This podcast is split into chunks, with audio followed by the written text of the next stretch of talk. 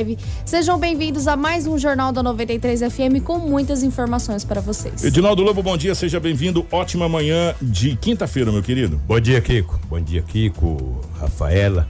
Grande abraço ao Marcelo, aos ouvintes da 93 FM. Hoje é quinta-feira e aqui estamos mais uma vez para trazermos as notícias. Bom dia para Marcelo, bom dia que está gerando as imagens ao vivo dos nossos estúdios. Uma parece um pique de, de internet. Agora dá uma caída, mas já já a nossa live deve estar restabelecida novamente. Marcelo, bom dia para você e para todos que acompanham a gente na nossa live ao vivo aqui dos estúdios da 93 FM. As principais manchetes da edição de hoje. Jornal da 93. 6 horas 49 minutos, 6 e 49 Detentos de Sinop cavam um túnel de aproximadamente 30 metros para a fuga, mas são descobertos. Governador Mauro Mendes, em entrevista, afirma ter dinheiro para comprar vacinas independentes. Servidores da educação são testados antes da volta às aulas presencial. 13 terceiro Rally da Selva acontece no dia 6 de março. Prefeito visita UBSs e também a UPA para ver vazamento no telhado. Tudo isso a partir de agora.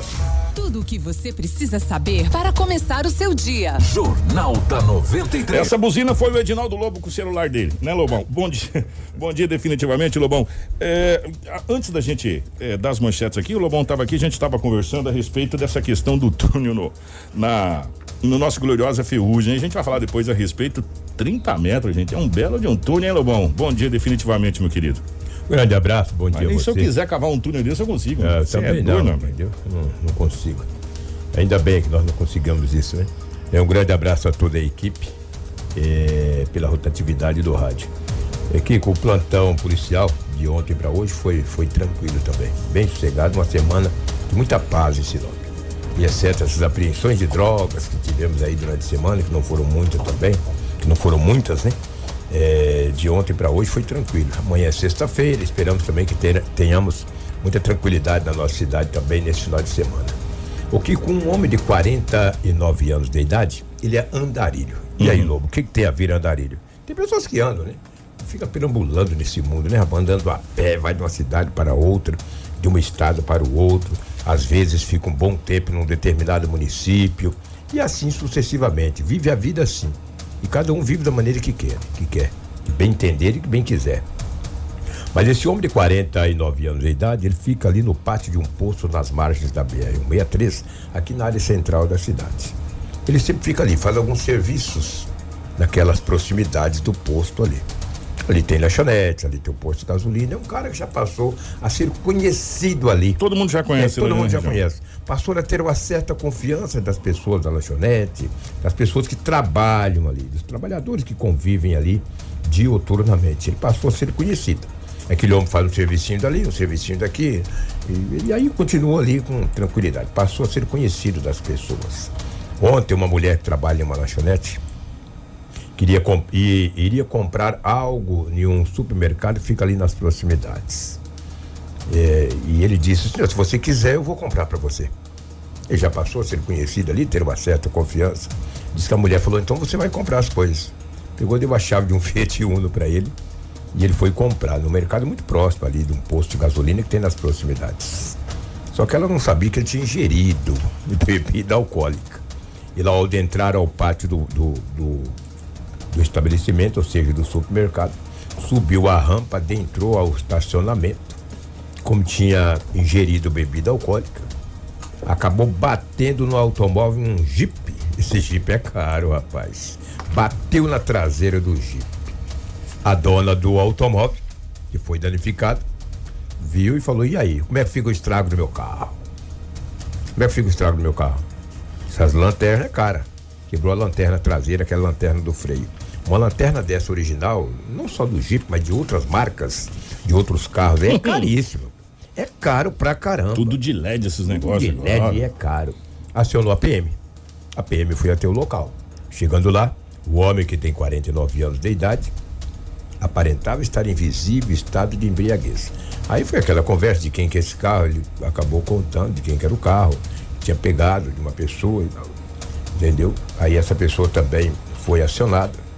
Ele foi conduzido para a delegacia municipal de polícia civil. Aí o delegado. Aí contaram, a mulher falou: olha, mas eu já ajudo esse homem. Claro, errei, alguém errou, tem emprestado o carro, né? para ele e tal. Mas eu já ajudo ele lá. Eu arbitrou uma fiança de mil reais. Ele não tem, ele vai para a penitenciária Ferrugem, que obviamente. Coisa. Lá passará por audiência de custódia, videoconferência, e a, a polícia acredita, pelo menos os investigadores que estavam na delegacia, que ele deverá ser liberado. Agora precisa ver se ele tem alguma passagem, acredito que não, que é uma pessoa conhecida ali. Passará pelo videoconferência, na audiência de custódia, e deverá ser liberado, que ele não tem condições de pagar a fiança. E a mulher que prestou o carro falou: eu emprestei o carro que gente, nós adquirimos uma, uma confiança com ele aqui, mas não sabia que é.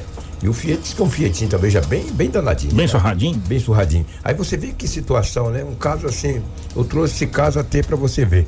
Quando você confia nas pessoas, mesmo você confiando, você precisa saber se essa pessoa ingere, se essa pessoa é habilitada para você também emprestar um carro. Por mais que ele passou a ter uma confiança ali naquelas proximidades, você quer buscar para mim a mercadoria no supermercado? Você é habilitado? Ah, sou, não sou. Opa, então, entendeu? Que situação desse rapaz. Porque antigamente, quando a pessoa era conduzida para a delegacia, ele passava pela audiência de custódia no fórum. Hoje não vai para a penitenciária e a audiência de custódia é por conferência, videoconferência. É, não está tendo mais devido a essa questão é, da pandemia, essa exatamente. coisa toda. Eu, eu não sei eh, se tiver algum, a gente tem bastante advogados que nos assistem e nos ouve.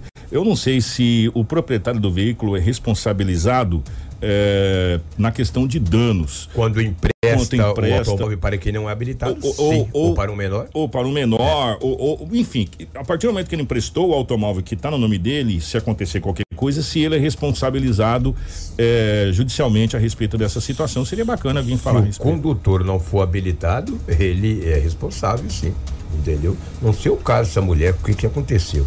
Sei que ela falou, olha, eu não posso ajudar. Não é, posso dar os mil, entendeu? É um, é um, gente, é um problema. É então, cuidado se você emprestar seu veículo para alguém, é. uma coisa nesse sentido aí. Sim. Por quê? Porque é, ah, pode sobrar para você também. Seria a mesma coisa você emprestar o seu carro, a sua moto para um menor. E esse menor envolver num acidente. O, o, o veículo, com quem está o veículo estiver no nome, ele paga o pato. O dono, eu, que eu já passei por isso. Ele será responsável. É, eu te falo porque eu já passei por isso. Com uma moto que eu tinha uma vez, emprestei para um maluco, ele bateu. Eu paguei o pato, entendeu? Mas assumi as responsabilidades. Faz muitos anos, entendeu? Entendeu? Eu também não sou tão. Então, tem, gente, tem, tem toda essa situação é, é, assim, agora ficou um problema sério para o pessoal resolver aí. É. E outra, e aí o pessoal agora vai para a justiça, vai judicializar, tem a questão dos pequenas causas, enfim. Mas esse mas... tipo de carro geralmente tem seguro, seguro mas né? aí tem que pagar a franquia. É, paga a franquia. É, situação, não é fácil. Ah, não é que fácil. situação, Que gente. situação. O que no, no bairro Maria Vidilina, rua Rio Verde, ontem uma moto, uma bis acabou se envolvendo em um acidente com um automóvel Versa. Quem conduzia o automóvel Versa era uma senhora de 49 anos de idade. Quem pilotava a moto era uma senhora de uma jovem de 29 anos. Ela se envolveu no acidente. Quando a PM chegou no local, a mulher de 29 anos de idade já tinha sido conduzida para o Hospital Regional da cidade de Sinop, com alguns ferimentos. A moto ficou um pouco danificada e o carro também. O fato ocorreu na, no bairro Maria Vidilina, ali na rua Rio Verde. Ali é um local que sempre acontece acidentes. É impressionante o que acontece acidente naquela rua Rio Verde ali, aquela Avenida das Águias ali. É, nossa, é impressionante o que acontece de acidentes. Agora, o estado de saúde dessa mulher de 29 anos não foi informado. E também não sei a gravidade é, é, dos ferimentos desta mulher que conduzia uma moto bis, ela tem 29 anos. A condutora do automóvel Versa tem 49 anos, ficou no local e a polícia fez todos os procedimentos cabíveis. Já que você está falando de acidente de moto, ontem é. também, é, logo no início da manhã, é, ontem choveu bastante, né? Bastante. Aliás, está chovendo bastante. E continua mais, chovendo. É, há mais de, de quatro, quatro, quatro dias aí. Uma, uma senhora também acabou caindo sozinha na frente da catedral aqui, com uma moto, e ela acabou gente, isso serve até de alerta. Essas faixas de cruzamento, se você frear em cima dela, ela é lisa. Ela é lisa. É um, né? é ela é, bem é um lisa. Ela é bem lisa. Ela acabou caindo sozinha. É, é, moradores ali, o pessoal que estava passando ali foi lá, prestou socorro, mas assim, nada de mais grave, ela sofreu apenas algumas escoriações, assim, no, no, braço, mas nada de mais grave, mas ela caiu sozinha ali na frente da catedral ontem. Então toma cuidado você que está de moto, de bicicleta, essas faixas aí que sinaliza faixa de pedestre, elas são bem lisas. Então, é. freia antes, cuidado, que senão se você for frear em cima da faixa, pode acontecer realmente de você acabar caindo sozinho aí, como aconteceu ontem. É, e um detalhe também, você motorista, cuidado, você está atrás de uma moto ou de um carro, essa pista escorregadia, se você deixar é. para frear em cima, ele vai deslizando e eu vou te falar, você para na traseira de qualquer carro, então fique atento a direção defensiva com esta pista escorregadia, você vai segurando o seu carro numa certa distância. Eu não sou, como é que fala? Perito. Instrutor é. de, de, de, de, de autoescola, mas estou dizendo, a gente tem que tomar cuidado. Porque às vezes você vai muito próximo do carro e quando ele para no cruzamento desse, você vai frear a pista escorregadia, você acaba freando e deslizando e bate na traseira. Nesse período chuvoso, todo cuidado é pouco. É, é, pouco. Gente, um detalhe, faz é. quatro dias que a gente não vê o sol para valer. Ou é. seja, essa pista, a, a, o asfalto ele tá muito, muito molhado, tá muito úmido. Ele Quando tem o sol, ele fica mais abrasivo, ele, é. ele, ele, prende mais. E nesse caso aqui, então, o carro realmente não tem uma aderência é. legal para frear. Como disse o Lobo, mantém uma certa distância aí para você evitar qualquer tipo. Cada lanterninha custa caro, que é uma ah, barbaridade. exatamente. e esses pneus, tem uns carros com os pneus careca e tu freia e sai arrastando. É, você falou da penitenciária Ferrugem. Pois é, gente. Reeducando, tentaram cavar um buraco e conseguiram, mas não Vou chegaram ao objetivo. Falar uma coisa pra vocês. Foram impedidos pelos é. agentes prisionais. Falar uma coisa pra vocês. Esse povo devia ser engenheiro, velho. É. Sabe? Falar uma coisa. Sério, eu tava conversando com o Lobo. Gente, aí o Lobo tava explicando. É que a gente não conhece, na realidade, nós sinopenses é, conhecemos pouco o que é o ferrugem por dentro. O Edinaldo Lobo fez uma matéria, acho que com a Fernanda Herman, não lembro Fernanda Herman, em 2017. É. Dentro do Ferrugem. O Ferrugem é um, praticamente uma cidade é, lá dentro. Tem inclusive é, mercado, essa coisa toda. Nós estamos falando de, de, uma, de, uma, de uma cidade penitenciária de mais de mil pessoas. Mais de mil pessoas entre, entre é, servidores e reeducantes. essa situação pessoas. toda. Gente, e quando o Ferrugem começou a ser montado e a gente viu o projeto na época, eu vou falar uma coisa para você. A parte de baixo do ferrugem onde fica o piso é uma estrutura gigantesca Gigante, de concreto é. e ferro armado e uma, um monte de coisa.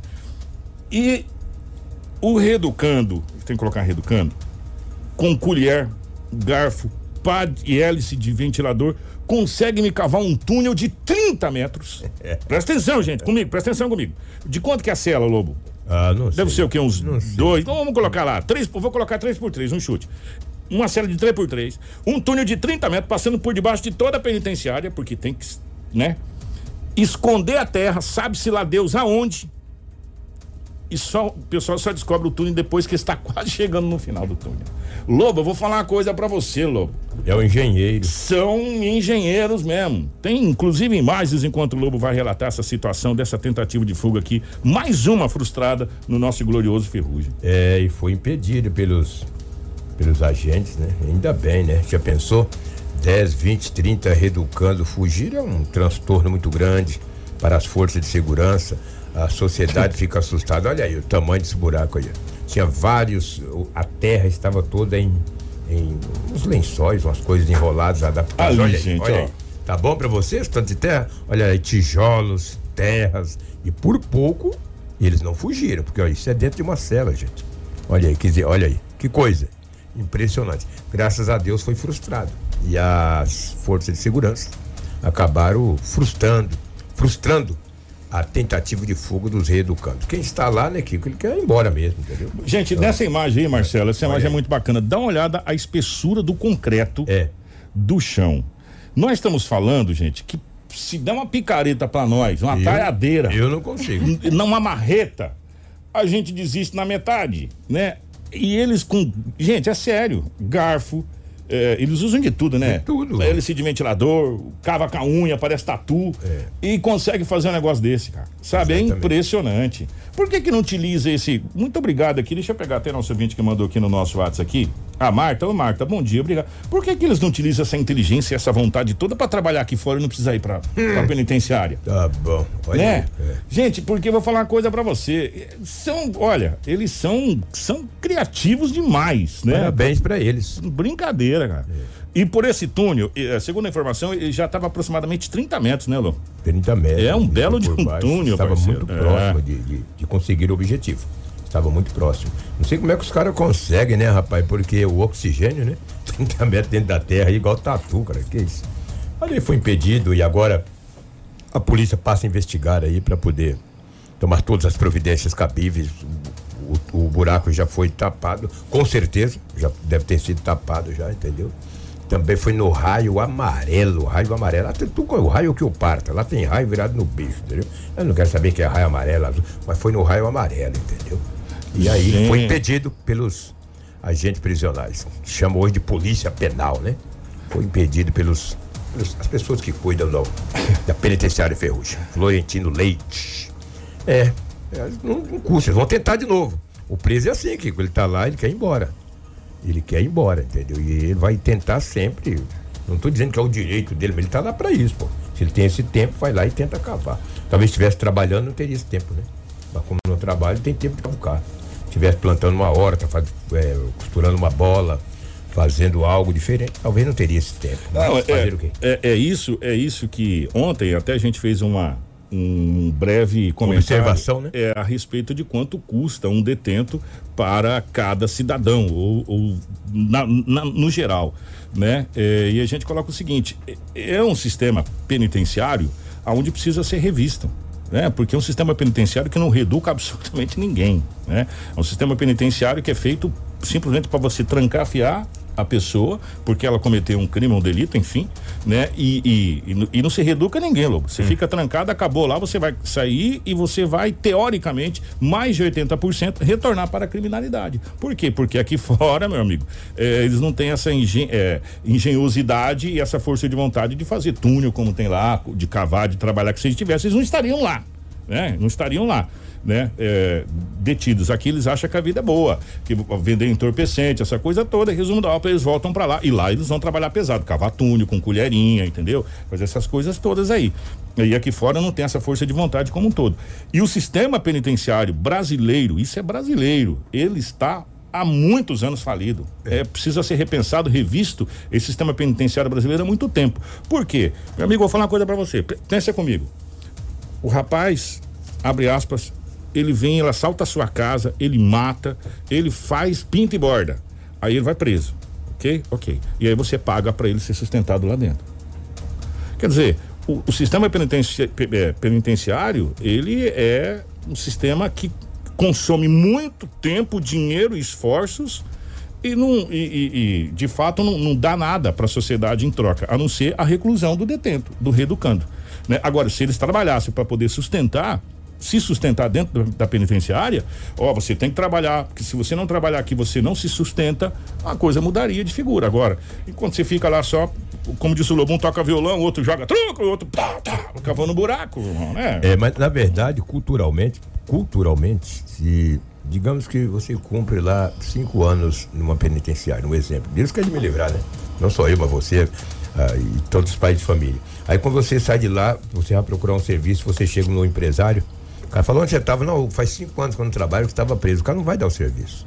Ele vai encontrar dificuldades. Eu acho que a nível de governo, quem sai de uma penitenciária, depois que ele cumprisse quatro, cinco, seis anos, teria que ter um local para ele trabalhar uma empresa privada onde faz esses asfaltos, essas coisas. Cada um dentro da sua profissão, entendeu? Deveria ter mais ou menos isso. Mas entendeu? o sistema penitenciário deveria fazer essa integração, é, essa coisa integração. que não faz. Exatamente. Entendeu? Então, é por isso que quando a gente entrevista os magistrados que falam sobre o sistema penitenciário, e, e quando a gente conversou com o doutor João Manuel Guerra, que ele fez essa explanação, é por quê? Porque o próprio sistema penitenciário Sim, não faz com que o reeducando é, é, se seja reintegrado à sociedade. Saia dali e se reintegra à sociedade e ao, e ao trabalho. E aí a gente vê isso. E eu não né? sou especialista, é. isso é um machismo meu. Agora deveria, quando sair dali, ter uma FIFA. Olha, aqui teve o Lobo, cumpriu 10 anos, mas tem bom comportamento, ele tá legal, vai entrar naquele trabalho, entendeu? Numa empresa. Mas, infelizmente. Não é assim que não funciona. é assim que funciona. É. E a gente, a cada dia que passa, nós também pedimos mais construção de penitenciários, é. porque não cabe. Nós, nós mesmos aqui já pedimos várias vezes, cadê a, a penitenciária de Peixoto que ser construída? Eu gostaria que tivesse três escolas em Peixoto. É, exatamente, mais quatro escolas aqui em Sinop, porque a nossa escola Nilza fosse totalmente remodelada, fosse a escola modelo Sim. do centro-oeste brasileiro aqui, uma escola com toda a infraestrutura, com piscina, com coisa pra criançada tal, mas a gente tá pedindo o quê? Presídio feminino, estamos é. pedindo presídio de internação para menores, estamos é. pedindo presídio para prender as pessoas do tráfico, quer dizer, nós estamos na contramão você pede, infelizmente, né? Infelizmente. É, deveria ter lá umas oito celas e olha, vai ter ao, vai utilizar as celas lá da, da penitenciária que tá vazias para fazer um curso, etc. Deveria ser assim. Mas lá tá lotada até Mas, infelizmente não é. E, e, outras coisas acontecem na nossa região. Quer ver? É, Juína teve homicídio, é isso, Rafa? Exatamente, Kiko. Nós tivemos um homicídio que já faz alguns dias, porém as imagens foram divulgadas ontem, né? As informações são do site Power Mix, né? Que Rodrigo, Rodrigo da Silva Guimarães, de 37 anos, morreu na madrugada da terça-feira porque estava internado desde o dia 11, vítima de espancamento. Nossa. Ele foi morto por menores apauladas é, após ter sido espancado. O crime aconteceu na porta de uma panificadora e foi registrado por câmeras de segurança. A proprietária do estabelecimento ouviu um barulho e pensou se tratar de uma briga. Ao sair, ela encontrou a vítima desacordada na calçada. Marcelo, tira, tira a tarja de baixo aí, Marcelo. acho que dá pra gente ver melhor. Se você tirar essa tarja de baixo aí. Essa, rapaz, o pessoal chega com um pedaço de caibro na mão ali, não dá. Ó, e, e dá pra ver só eles batendo ali, né? Que co... Gente! Exatamente. Eles retornam e ainda continuam fazendo as agressões. A mulher acionou o serviço de atendimento móvel de urgência da Polícia Militar. O SAMU socorreu a vítima com vida, a qual tinha ferimentos no rosto, cabeça e várias fraturas pelo corpo. Rodrigo estava internado desde então até que sua morte foi declarada na terça-feira. Nas imagens é possível ver os dois menores com ripas de madeira atacando violentamente a vítima. No final do vídeo, um deles arrasta o corpo da vítima da porta até a beira da calçada e os dois fugiram de bicicleta. Ali, ó. Tá, agora tá vendo. Ah, nossa senhora, gente. Olha só. Dá, agora dá. Olha só. Meu Deus do céu. Que crueldade, gente. Sério mesmo. Ainda não se sabe que com a motivação desse crime, né? A polícia, agora que tem posse da, das imagens das câmeras de segurança, vão começar a investigar esse caso para poder entender por que, que os menores, né, é... fizeram isso. Mas eles foram apreendidos, tá? Mas foram ouvidos e liberados. Ah, gente, é, a gente de vez em quando a gente tem que ficar quieto para não falar algumas coisas, né, Lobo? A gente fala, é, é melhor não falar do que depois ter. O Marcelo, volta aquela imagem, a hora que ele rasta o rapaz e dá aquela. É, é muito forte. É muito forte. É muito forte. Sabe, você Gente, o que vale a vida é essa imagem, ó. O rapaz ainda sentado, ele, ele rasta o rapaz, o rapaz não tem mínima reação, um ainda tapa o rosto. Aí agora ele pega a ripa e. Nossa! Isso aqui é aquelas vigas, né? Uhum. Aquelas vigas que coloca no. E a crueldade como ele arrasta, né? O corpo ainda. Gente, é, aí eu pergunto, um, com todo respeito, gente, um, um, um, um jovem desse, sei lá quantos anos tem, é, como que faz para recuperar? Isso é o reflexo da sociedade brasileira, isso é o reflexo do que a gente está vivendo no dia a dia brasileiro. É, é o reflexo da intolerância de ambas as partes, é o reflexo da, da, da, da crueldade, o reflexo da desigualdade, o reflexo é, de, um, de um país onde a gente precisa repensar várias coisas, gente, sabe? A gente precisa repensar várias coisas, porque Tá chegando um, uma, um momento, viu, o, o Rafael e, e, pessoal, que isso aí vai se tornar uma coisa pra gente normal. O nosso coração vai ficando duro, a gente vai vendo essa situação aí, vendo essa situação. Igual um entorpecente. Que a gente fala que não, é, pegou umas cabecinhas aí, assim não é notícia, né? É, essa notícia é pra gente quando a gente pega é, aí 300 uma porçãozinha, quilos, é. exatamente, mais de 100 quilos. Gente, qual é o futuro desses dois jovens se, se não houver uma intervenção realmente do Estado? E quando eu digo do Estado é de um modo geral é um homicídio. Isso é um homicídio. E com requinte de crueldade. Né? Com requinte de crueldade. É complicado. E as coisas não param. É, é de um modo geral. Quer ver? Nós vamos a sorriso. Mandar um abraço pro nosso amigo JK. JK, um abraço para você, grande parceiro nosso. Nós vamos até a cidade do Sorriso, porque Sorriso também teve acidente, teve apreensão é, de, de, um simulacro, mas é uma arma de fogo. Você olha aquilo, você, meu irmão, se à noite você alguém. vai esperar olhar para ver é, se é uma arma de fogo. Se alguém chegar com aquilo à noite na sua frente, você levanta a mão e grita, e parceiro. Não tem acordo. Mas nós vamos à cidade do Sorriso com o JK. Bom dia, meu querido. Kiko Maravilha, amigos da 93, Jornal da 93, a gente fala aqui da rua Renascença, no bairro Jardim Itália, onde um grave acidente aconteceu na noite dessa quarta-feira envolvendo um carro e uma moto. Na moto, dois homens, aparentemente seriam vítimas, só que com impacto, um forte impacto, eles acabaram caindo, acabaram feridos e aí um simulacro de arma de fogo que estava na cintura de um deles acabou voando também. Na hora que as pessoas vieram ajudar a socorrer, se depararam com essa arma, não sabiam se era simulacro ou se era uma arma verdadeira. Mesmo assim, uma das pessoas acabou pegando, que tem um conhecimento de arma, acabou pegando essa arma que até então não sabia se era verdadeiro simulacro, acabou guardando no carro e já acionou a polícia. Várias viaturas da Polícia Militar chegaram no local juntamente com o Corpo de Bombeiros, o Corpo de Bombeiros para atender as vítimas e a Polícia Militar para fazer o levantamento dos suspeitos. Nesse caso, os dois homens eram vítimas e suspeitos ao mesmo tempo. Eles estavam feridos, foram socorridos, encaminhados para a unidade de pronto atendimento. Polícia Militar foi atrás também para procurar saber que história é essa. Eu conversei com ele, Sargento e Moura, deu mais detalhes e você vê também aí o simulacro de arma de fogo que foi apreendido na noite dessa quarta-feira. Normalmente os acidentes que contêm vítima são atendidos pela Polícia Militar, né? A Guarda Municipal tem atendido só acidentes que não tem vítima. Nesse caso a gente já estava em deslocamento, só que é, fomos informados aí, antes de chegar que tinha uma pessoa que tinha deixado cair aí uma, um objeto da cintura que tinha característica de uma arma. E chegamos aí, fomos surpreendidos aí com esse simulacro aí que estava com um dos ocupantes da motocicleta. Mas, gente, a população falando que é boa coisa, possivelmente eles não iriam fazer, só que eles iriam tentar a sorte, porque a guarnição Polícia Militar está 24 horas na rua, né? Com certeza, estamos com várias equipes aí determinadas e estamos é, com o intuito aí de proteger e servir aí o cidadão de bem. Tá bem. Muito obrigado, Sargento. E Moura tá aí. Para você, Kiko Maravilha, amigos da 93, tá aí, ó. Situação, olha a moto, uma pancada muito forte, realmente, né? A moto destruída. Olha aqui, uma pancada forte. O carro também, olha aqui, um impacto muito forte entre carro e moto. Os dois. As duas vítimas, os dois homens, acabaram colidindo a moto no carro, caíram, ficaram machucados. Eles ficaram aqui, ó, encostados aqui no poste. E aí, não conseguiram se levantar. Um simulacro de arma de fogo acabou caindo. Uma pessoa que veio para ajudar acabou guardando esse simulacro de arma de fogo. Polícia Militar, os bombeiros chegaram também. E aí, você já viu, vai, eles vão ter que dar uma explicação para a polícia porque eles estavam com esse simulacro de arma de fogo na noite dessa quarta-feira, nesse grave acidente aqui na rua Renascença, no bairro Jardim Itália. Do que você precisa saber para começar o seu dia. Jornal da 93. 7 e 15 imagina, né? É, o rapaz, no susto do, do acidente, aí sai pra tentar ajudar, chega lá uma arma que na hora você não sabe se é arma de fogo de verdade ou simulacro. É um simulacro. É, que situação. Que realmente é parecido, né? É muito igual, muito, muito igual. igual. Nosso amigo JK, obrigado, obrigado pela grande abraço, pela pela parceria aqui, um, um forte abraço pro nosso amigo JK da cidade de Sorriso. Tem mais algum policial? A gente pode pular a página. Gente, é o seguinte: é, o prefeito Roberto Dorner, juntamente com o secretário Valério Gobato, visitou algumas unidades de saúde.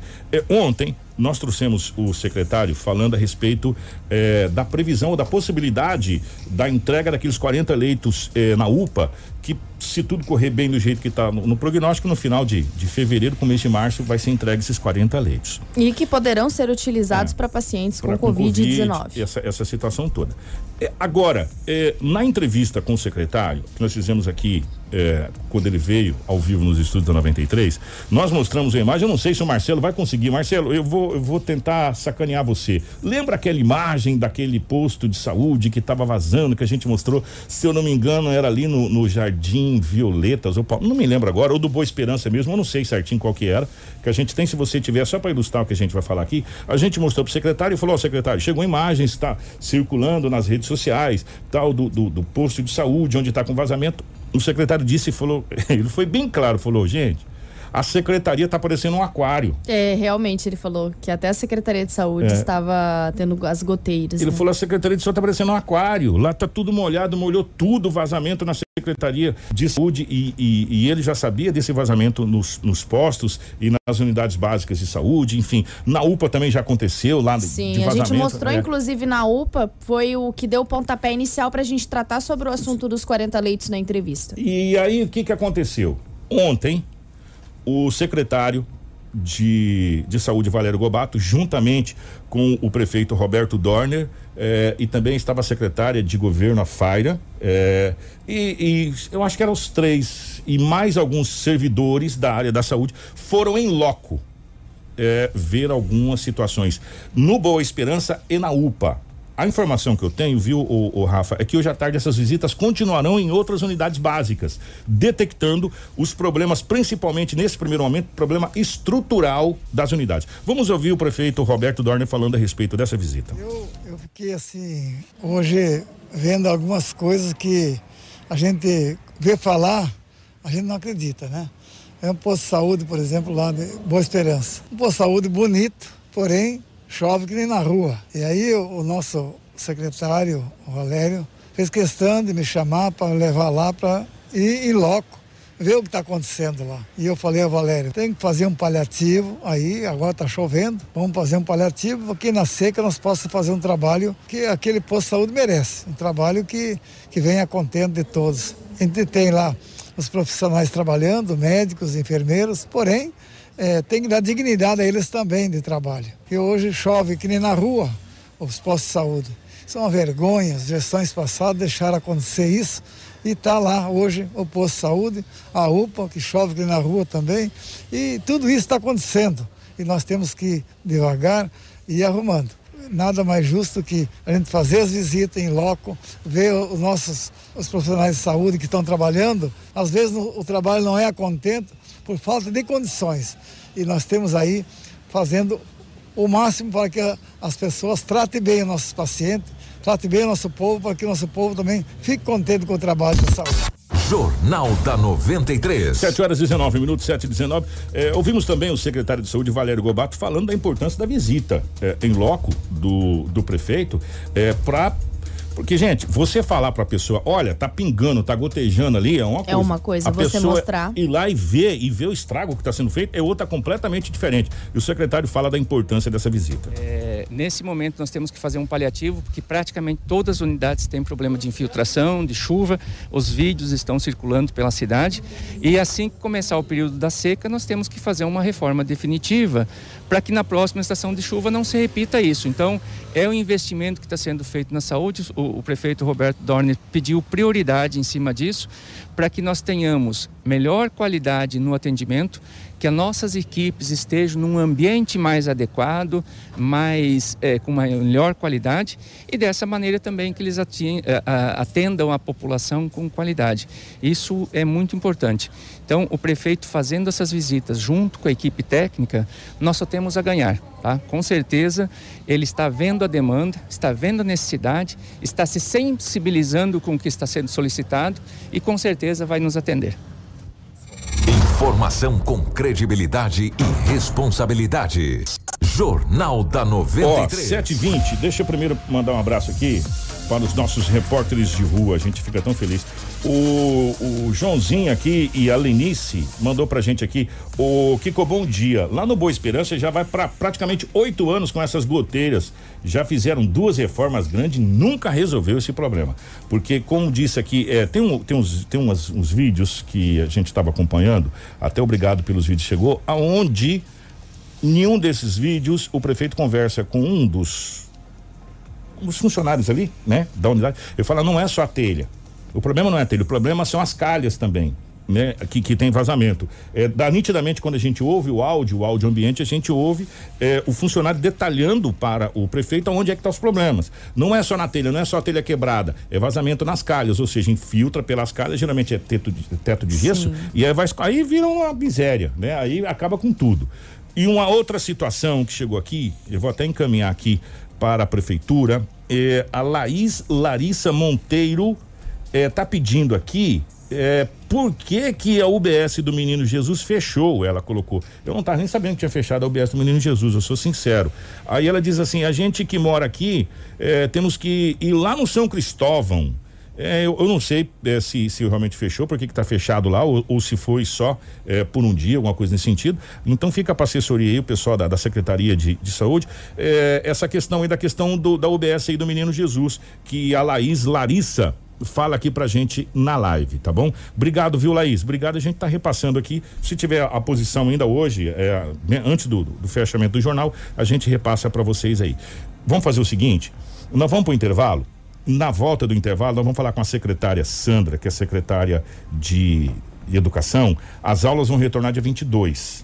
Dia 22 é segunda, né, Rafa? Exato. As aulas, as aulas na rede municipal é, irão começar na segunda-feira, dia 22. Aí a gente vai repassar já já também quais são as escolas e como vai funcionar esse sistema híbrido que vai começar na rede municipal.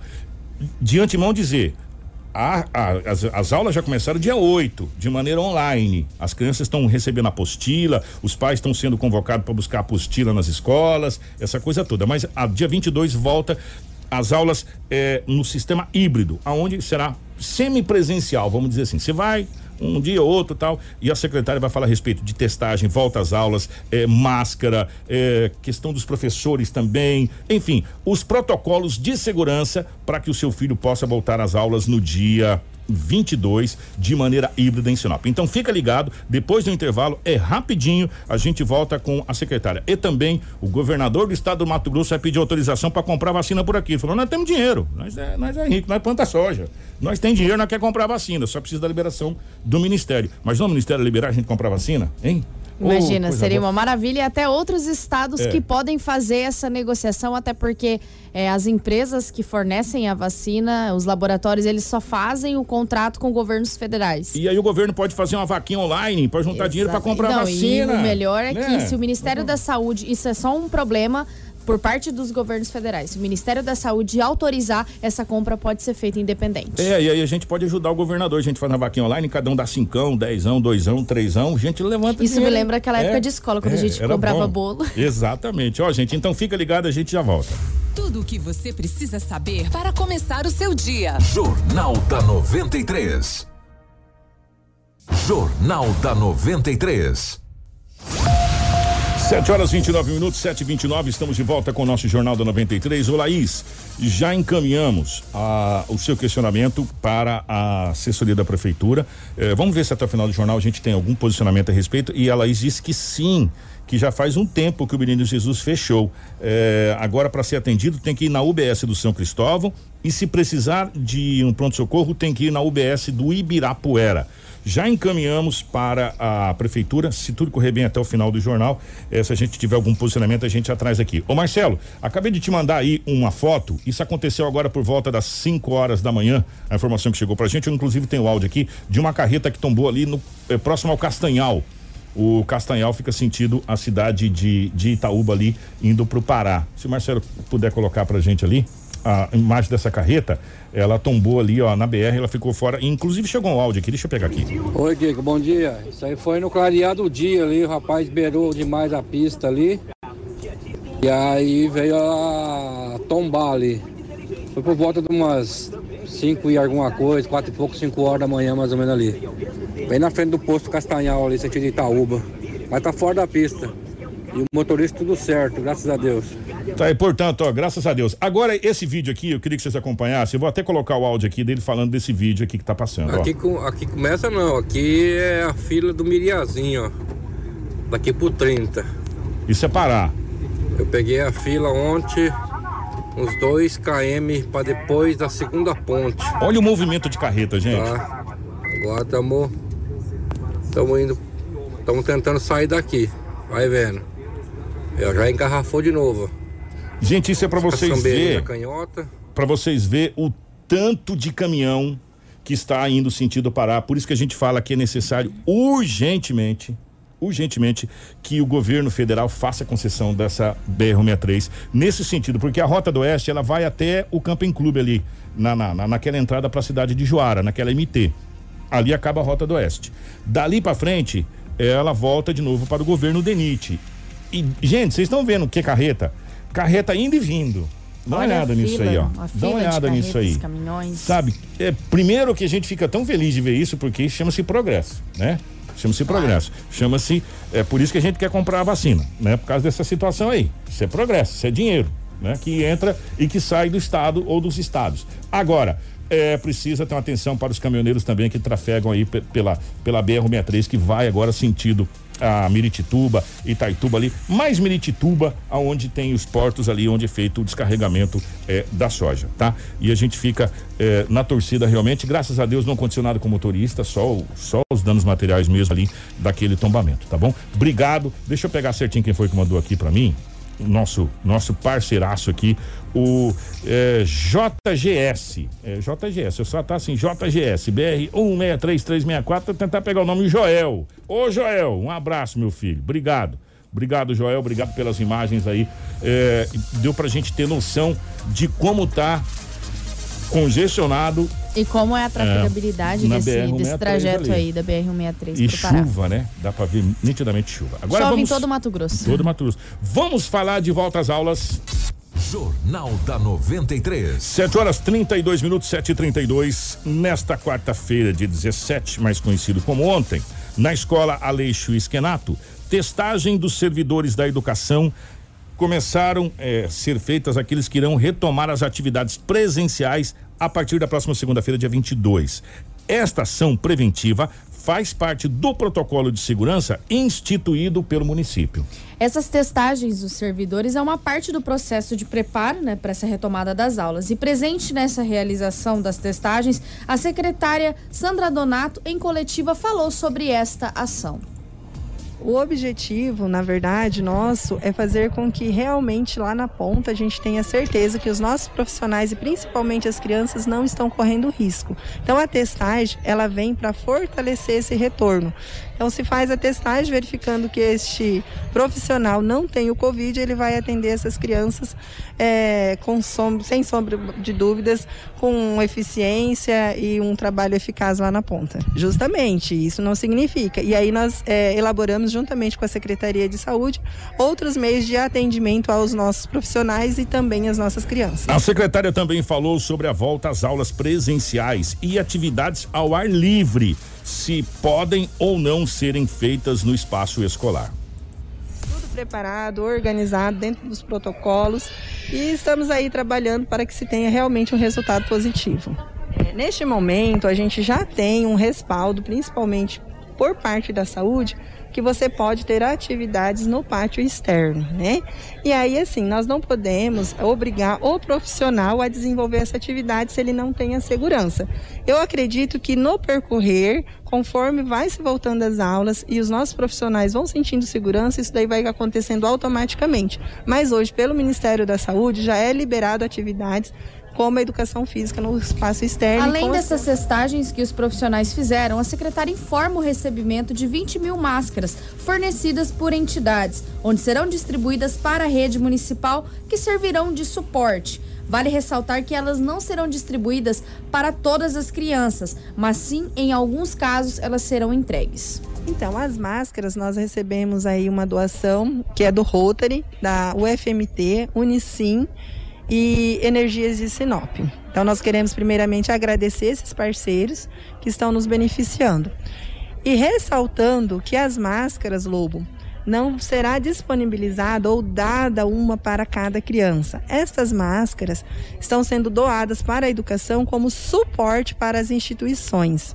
Tá? Naqueles casos específicos que ocorrer algum incidente dentro da unidade, que a criança é, venha a perder a sua máscara ou cair a sua máscara, sujar, molhar, então a gente tem como ofertar uma máscara para a criança.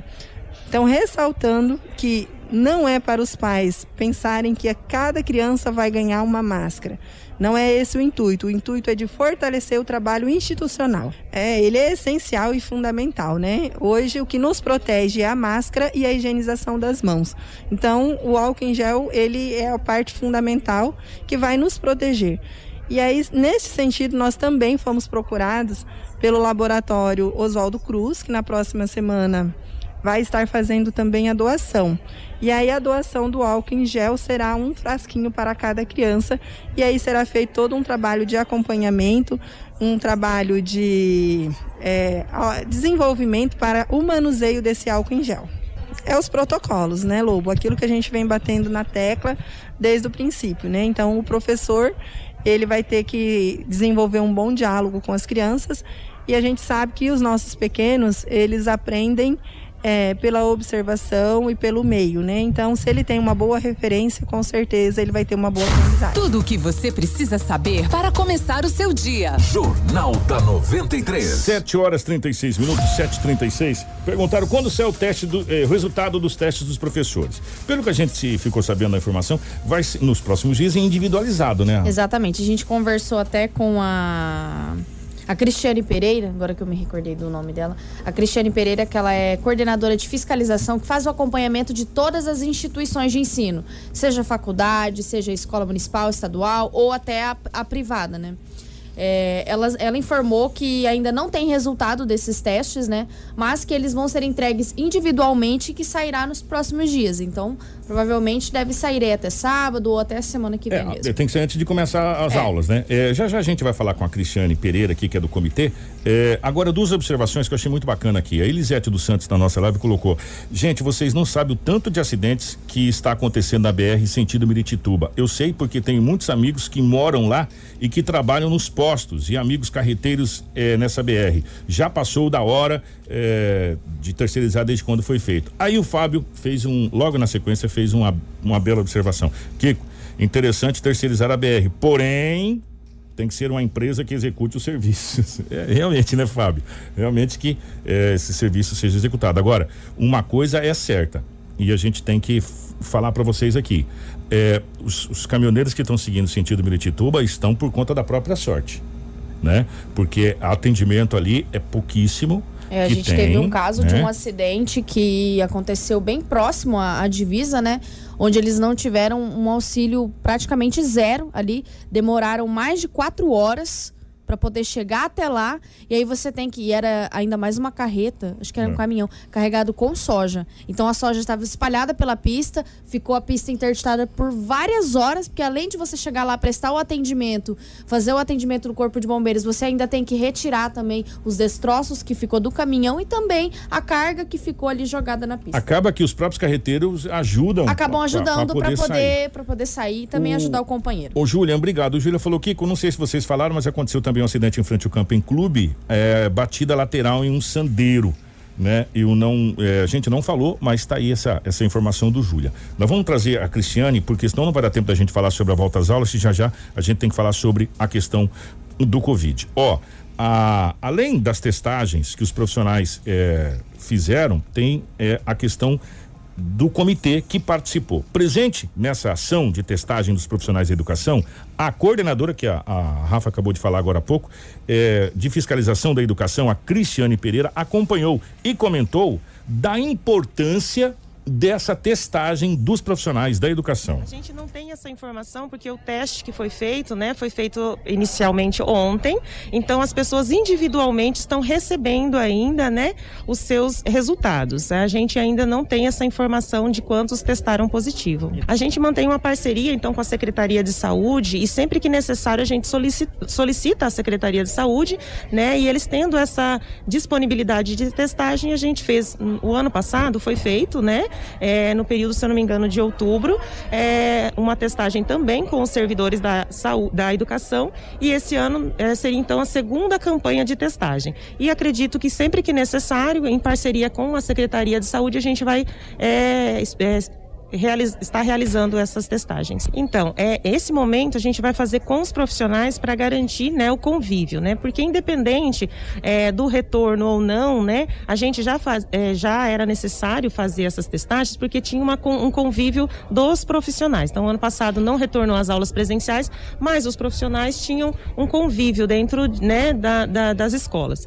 E, nesse momento, a gente antes é, imaginou que os adultos sejam é importante que eles passem por essa testagem, né? E ela é mais uma medida de segurança. Ela não é a única e ela não é suficiente. Não, ela é mais uma medida de segurança, como o uso da máscara, como o distanciamento, né? A higienização das mãos. A testagem ela vem como mais uma medida complementar. Aproveitando essa oportunidade de conversar com uma fiscalizadora deste comitê, é, a gente já perguntou como que é essa fiscalização, né, sendo ela da estadual, municipal e também das instituições privadas. Fiscalização é baseada no decreto 027. Todos os critérios né, que a gente é, já estabelecidos no decreto, a gente então vai acompanhar, verificar se está sendo cumprido. Nós temos uma equipe, então, né? É, no caso, eu como coordenadora, a Priscila também, outra técnica coordenadora, né? Então a gente tem essas especialistas e a gente tem os estagiários também conosco, né? Que faz todo o acompanhamento. A gente faz o treinamento, né? Desses é, estagiários e ele, eles também nos auxilia nessa é, fiscalização nas escolas. É, a fiscalização, ela tem o intuito, né? De garantir a segurança, né? Dos envolvidos, tanto profissionais da educação quanto os alunos, né? Então, ah, que as medidas estejam implementadas e que elas funcionem no dia a dia. Isso traz uma maior segurança para todos. Notificado. Então a gente chega no local, né, na instituição, identificando alguma irregularidade, alguma não conformidade, a gente notifica e eles têm o um prazo de 48 horas para estar tá respondendo essa notificação e adequando essa não conformidade. 742, nós conversamos também com o professor Eric Fabiano, que realizou a testagem e se diz muito confiante para o retorno às aulas presencial. Bom, eu acho importante, né, particularmente, para a gente saber, né, a questão da, da, da, da, positividade de todos estarem trabalhando na escola, né, aqueles que não estão serem, né, observados em casa e trabalhando remotamente em casa. Estimaria, dá uma segurança, uma tranquilidade, tanto mentalmente quanto fisicamente, entendeu? Que na verdade a gente vai precisar para esse momento agora bem incerto, mas com mais tranquilidade que a gente pensa. A gente cria, entre aspas, ainda uma segurança, entendeu? Né? A gente vem trabalhar com mais tranquilidade para poder receber essas crianças na nossa escola. Informação com credibilidade e responsabilidade.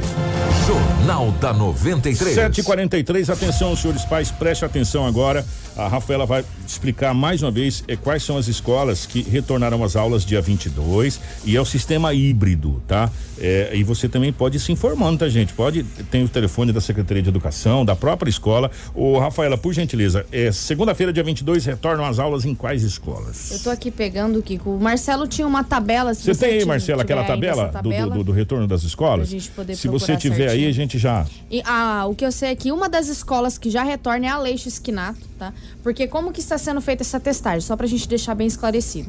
Essa testagem está sendo feita, foi feita ontem né, na Leixo Esquinato e hoje vai dar continuidade nas escolas que irão retornar. Ô, ô Adriano, deixa eu só falar, não existe imunes à Covid ainda, sabe por quê? É porque tem gente pegando duas vezes, né? Aquela história de pegar uma foi, vez é, só. Já caiu a, a tese. As em, pesquisas. É. De então, não tem como ficar imune. Imune é só quando vacinar. Por falar nisso, já já o governador vai dizer é. que se puder, ele vai comprar vacina As pra gente. As pesquisas é. comprovam que após 100 dias você pode sim se reinfectar de Covid, porque foram é. os casos que aconteceram, ou até menos. Então, mas aí o que que acontece? Essa testagem é para dar tranquilidade para Exatamente, os é. profissionais. É, é para começar o, esse inicial, né? Então a gente a gente até salienta que ah, não, não existe imune, né? A, é, é, é, possível enfim, é, mesmo que você seja um, um, ah um, paciente que tá lá, Marcelo, ok? Eu peguei, eu peguei aqui já, já consegui qual, encontrar. Qualquer coisa eu vou falando, Marcelo coloca tá, na live. Qual é a primeira escola? Vamos a lá. A primeira escola é a Leixo Esquinato e a Tassiana Balt Jordão, no dia 22 de fevereiro. Atenção, alunos, pais da Leixo Esquinato e Tassiana Balt Jordão. Né? Entra em contato com as escolas Exatamente. aí para você poder. Aliás, é, a secretaria está fazendo um trabalho muito bacana nessa questão dos alunos. Bom, pelo menos. É, eu, como eu tenho filho que estuda na rede municipal, eu sei porque eu estou presencialmente no, no, WhatsApp todo, todo, todo dia recebendo material. Então, e, e também recebendo atenção, senhores pais, entre em contato com a escola, vem pegar a apostila. Então, a, a, série do seu filho, o WhatsApp é uma ferramenta extraordinária, que vem para ajudar a barbaridade. Atrapalha com a beleza também, mas vem para ajudar uma barbaridade né? E nesse momento está ajudando porque todos os professores das escolas estão entrando em contato com os pais via WhatsApp. Inclusive, foi uma das reclamações da secretaria que um monte de pai deixou o telefone. É, é não, exatamente, não está atendendo. Não está atendendo. Pessoal, vamos procurar né? as instituições aí, porque eu volto às aulas presencial é segunda-feira. Vamos fazer o seguinte: é, a gente está com o tempo estourado. Alexia Esquenato e a Tassiana. Volta, volta semana que vem. Semana que vem, dia 22, tá? Essas duas escolas. Se você tiver com mais dúvidas, acesse o nosso site, rádio93fm.com.br. Lá a gente vai ou, ou repostar, ou, ou, trazer, dar um up na matéria, que ela já foi postada, trazê-la uhum. de volta para que você possa acompanhar qual a escola que retorna, tá bom? É, e qualquer coisa, a gente, na segunda-feira, faz um novo calendário para você, se precisar, na sexta-feira amanhã, faz um outro calendário para ver qual a escola que volta certinho, tá? 746, a gente não pode fazer o balanço da Covid e a pergunta do Adriano vem muito acalhada a questão. É, Kiko, essas testagens são para comprovar quem está ou quem já está imune ao Covid? É, na questão da imunização é vacina, né?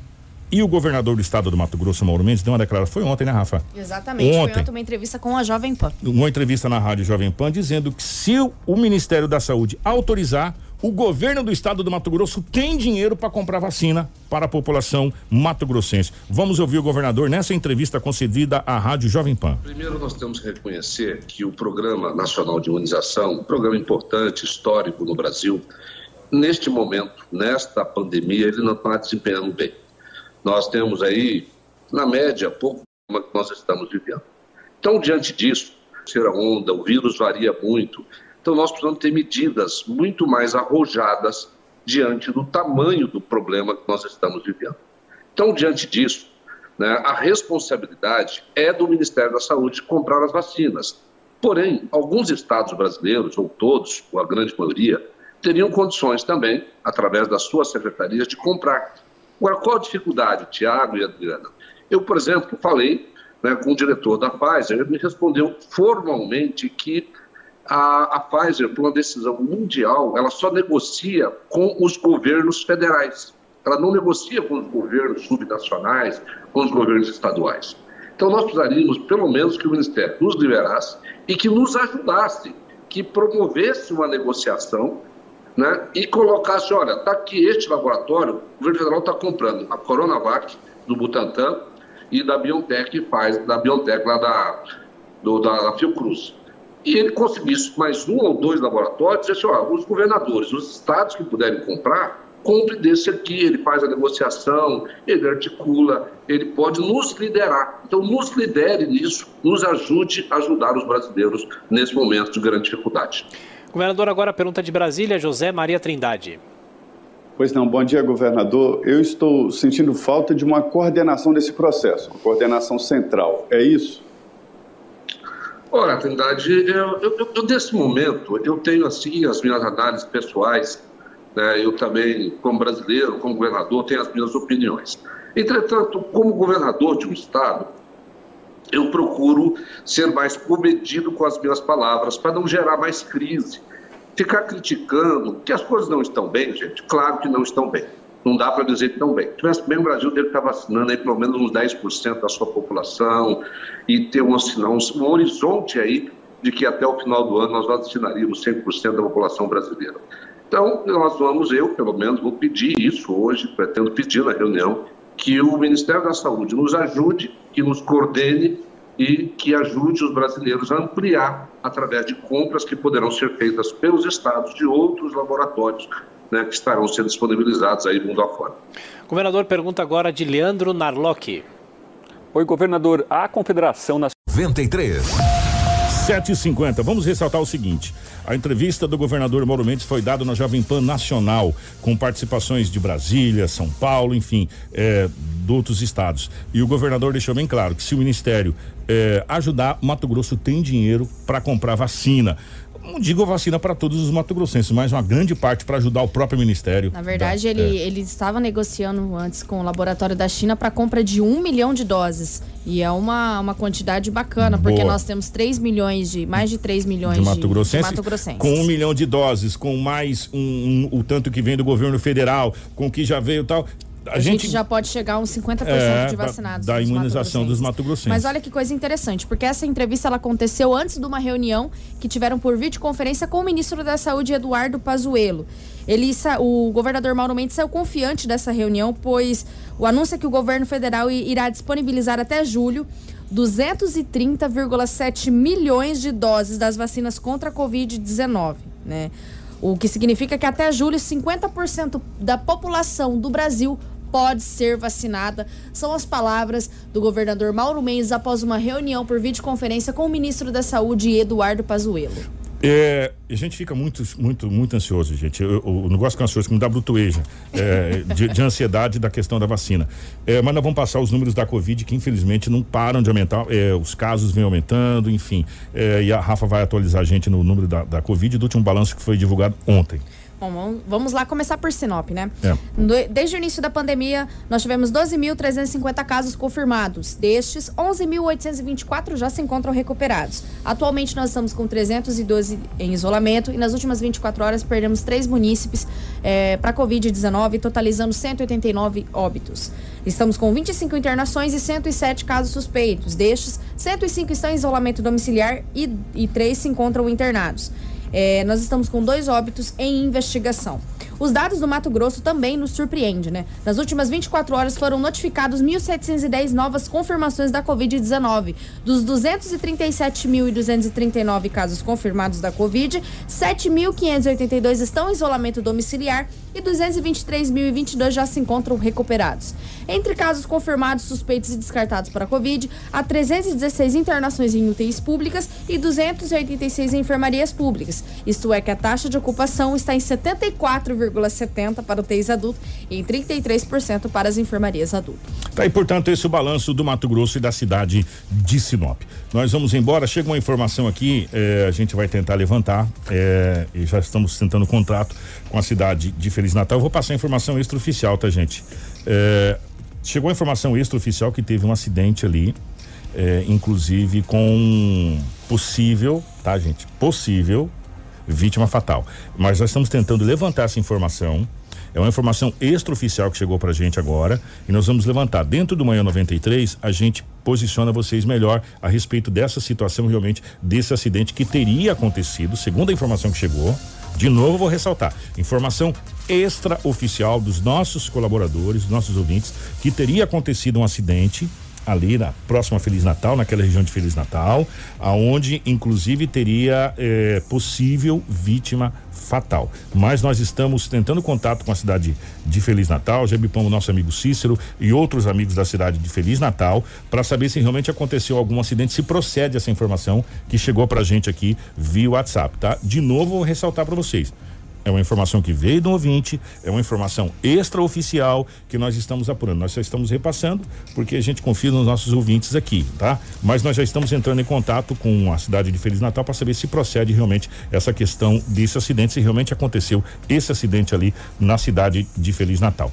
É, e dentro do Manhã 93 a gente traz se sim ou se não é, desse acidente aí, tá bom? O Rafa, obrigado, minha querida. Obrigada, Kiko. Obrigada, Edinaldo Lobo, ao Marcelo da Live, a todos os nossos ouvintes e telespectadores que permaneceram até o final do jornal. Do jornal. Um grande abraço para vocês e amanhã nós retornamos com muita informação. Se você tiver qualquer dúvida da escola do seu filho, anota o telefone do jornalismo. Esse telefone você vai falar direto com a nossa equipe, a Rafa, eh, tá, tá as meninas ali, Edinaldo Luva, enfim. É o telefone oficial do jornalismo tá? Não passa pelo estúdio, vai direto com o departamento de jornalismo, você tem eh, a informação direto da fonte. 997 11 2467. Anotou? Eu vou repetir para você. 9 97 11 2467. Esse é o telefone oficial do Departamento de Jornalismo da nossa 93 FM, tá bom? 9 97 11 2467. Você tá ouvindo? Chegou alguma coisa? Não? Não, não, Podemos ainda embora? não. Nós estamos apurando a informação de Feliz Natal tá. e estamos em contato. Gente, então, de novo repetindo, a informação extraoficial de um ouvinte que chegou pra gente aqui, tá? Que teria acontecido esse acidente, nós estamos repassando para vocês aqui, é, ali próximo à cidade de Feliz Natal. Nós já estamos em contato com os nossos amigos e dentro do Manhã 93 a gente é tira todas as dúvidas desse desse acidente se teria acontecido realmente ali eh, na cidade, próxima cidade de Feliz Natal eh, e a gente traz as informações concretas, tá bom? Grande abraço, obrigado Marcelo, Edinaldo Lobo, toda a nossa equipe. Na sequência vem o nosso Manhã 93. Tudo o que você precisa saber para começar o seu dia. Jornal da 93.